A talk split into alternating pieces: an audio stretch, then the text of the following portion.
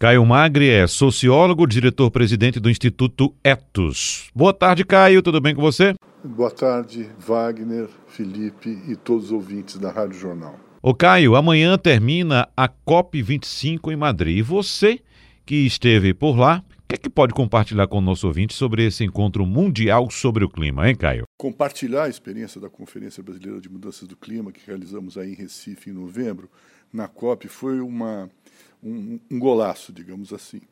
Porque, primeiro, tivemos três atividades com diferentes parceiros, em três momentos diferentes, onde a gente pôde aprofundar a importância da construção coletiva que está acontecendo a partir da Conferência Brasileira, de uma grande coalizão da sociedade civil, da academia, movimentos sociais, povos indígenas e, muito importante, os governadores, o parlamento, os governos subnacionais ou nós tomamos nas mãos a rédea desse processo, ou o Brasil vai continuar sendo um país secundário, abrindo mão do seu protagonismo que foi tão importante em todos os anos. Afinal, a Convenção do Clima nasceu na, na ECO 92. O Brasil é protagonista desde o primeiro momento da construção de uma convenção climática global.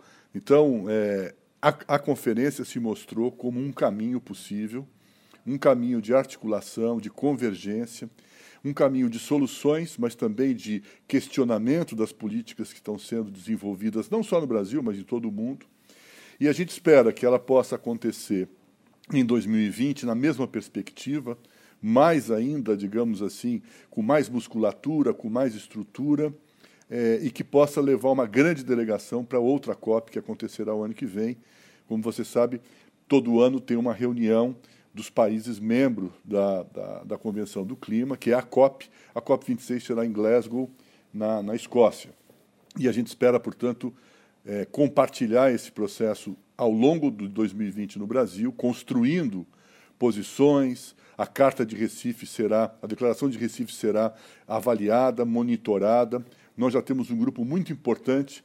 Aliás, digo aqui que, em primeira mão, os senadores presentes na conferência o senador Cantarato, ou a senador uh, Elisiane, a senadora Elisiane, uh, o, o, senador Rodrigues, uh, foram, são signatários da, da declaração de, de, de, Recife e mobilizarão outros senadores na mesma perspectiva. Então, foi muito importante ter realizado a conferência na perspectiva de levar para dentro da discussão na COP um posicionamento real e efetivo do Brasil. Obrigado, Caio. Um abraço para você.